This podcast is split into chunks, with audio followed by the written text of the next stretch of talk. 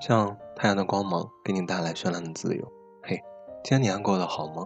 欢迎收听荔枝，我是阿昭。如果你喜欢我的声音，欢迎点击关注收听，每一期声音都会为你用心准备。今天我们要讲的是，我愿为你倾尽所有力气。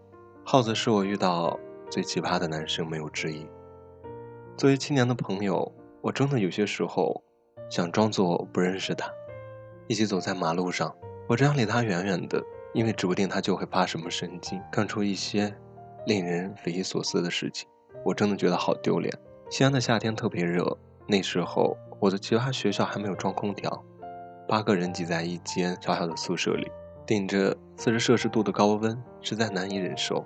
就跟耗子等几个同学去公寓楼旁边的小路边坐着聊天。其实主要那条路上有风。耗子从口袋里掏出了一张 A4 纸。小心翼翼地铺在不知道脏成什么样的地面上，从包里拿出了一小袋鸭脖，开始津津有味地吃起来了。这时候发生了一件令我记忆深刻的事情，在各种喧闹的声音中，我们对面的一层楼的上方传来了一个特别洪亮的声音：“我是个神经病。”突然传来这样的一句话，大家都有点懵了。我还没来得及反应，旁边传来了耗子的声音：“我知道。”你是个神经病，然后就听到楼上一句洪亮的“你大爷”，随之而来的是一双拖鞋。耗子谈过很多女朋友，作为一个刚从大一升到大二的中学长，耗子认真地践行了防火防盗防学长的学长职责。接大一新生那一天，耗子比谁都积极，这苦差事我们都不愿意去干。四十摄氏度的高温，从火车站到我们学校一个小时的车程。而且就这一趟，直达车。幸好有耗子，史无前例的积极报名参加，才救于我们水火高温之中。耗子看上了一个妹子，特别积极的帮她拿行李，帮她占座，在拥挤的公交车的空间里，用自己魁梧的身躯，为妹子营造了一个稍微宽松的私人环境。一路上笑盈盈的望着妹子，要是眼睛能说话的话，估计那眼里有。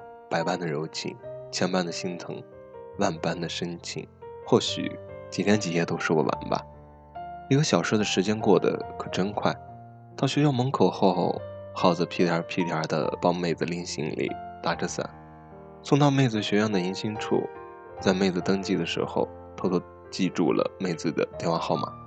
后来那几天，耗子记得带妹子认识学校，介绍周围的影院、商场。例如哪里的黄焖鸡最好吃，哪里的羊肉泡馍最地道。一个星期后的一个晚上，耗子接到了一个电话，我警告你，你要再对我女朋友死缠烂打，我就废了你。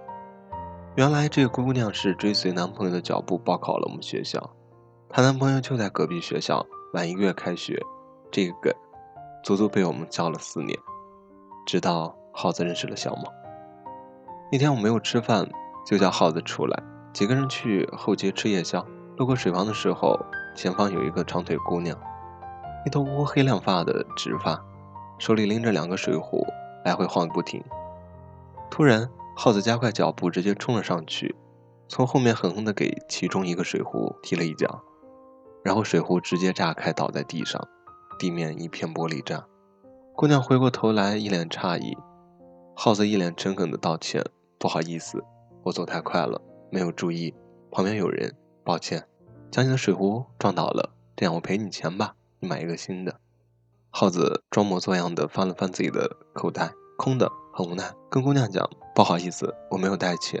这样吧，留个联系方式给我，我明天赔给你。”才发现，嗯，原来是为了要人家联系方式，才踢爆了人家的水壶，怎么这么多套路？啊？在后面的我看完了整个过程。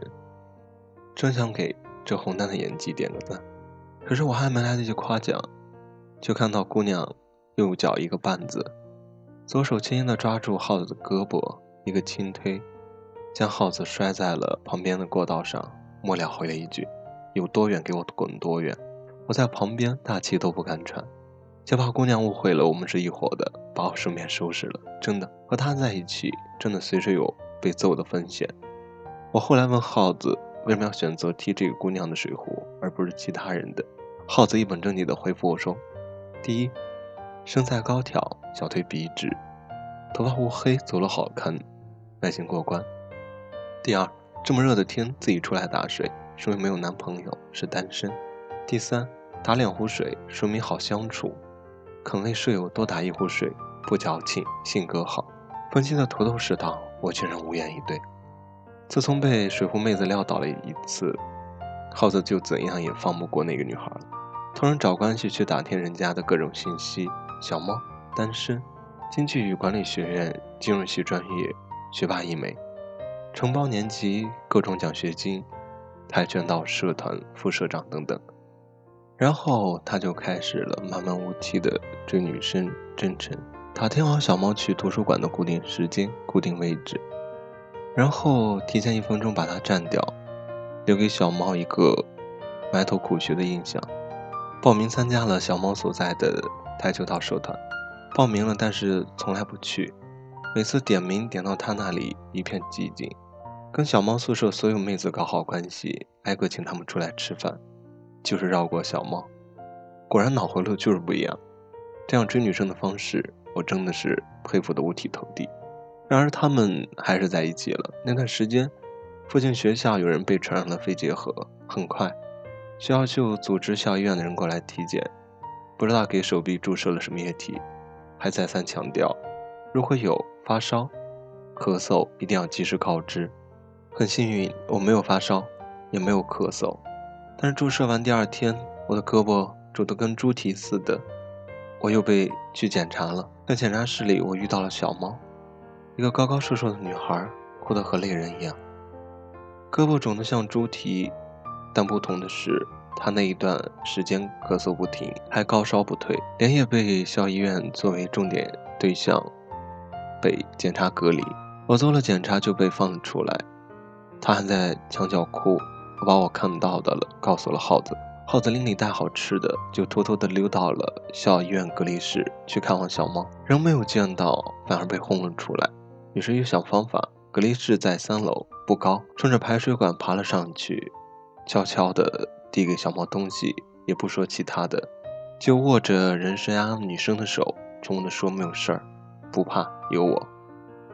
是成了一次英雄，是成了一次英雄，但他还没有来得及高兴，就被保安队长喊下来狠揍了一顿。耗子没有死心。厚着脸皮去机电学院的朋友，非要借他的小型飞机使用。好说歹说，磨破了嘴皮，别人才借了他一天，他就拿着那个超级迷你飞机挂上好吃的，然后加上自己歪七扭八的安慰鼓励话语，每天晚上定时坐在楼下操纵那个小飞机去跟小猫交流，偶尔还在纸上写几个笑话传上去，把人家女生逗得一乐一乐的。期末考试结束后。小猫也查出来没有事，只是感冒发烧，碰上了这个点。很快放暑假了，耗子以男朋友的方式把小猫送到了火车站，两人情深意切，依依不舍。小猫后来说，那个时候真的绝望害怕，每天面对空荡荡的病房，静悄悄的，真吓人。是耗子冒着被传染的危险，每天逗它开心，缓解它的压力，真的很感人。毕业后。小猫选择了读研究生，被保送了四川的一所大学。耗子屁颠屁颠就把工作迁到了四川，还说冲着火锅去的。前天跟耗子打招呼，我问：“你现在还经常打游戏勾搭妹子吗？”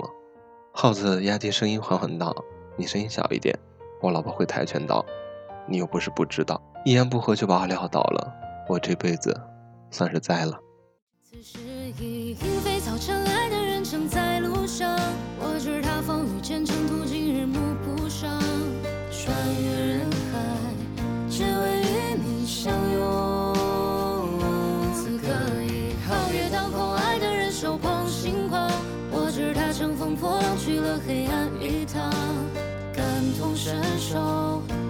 你救赎。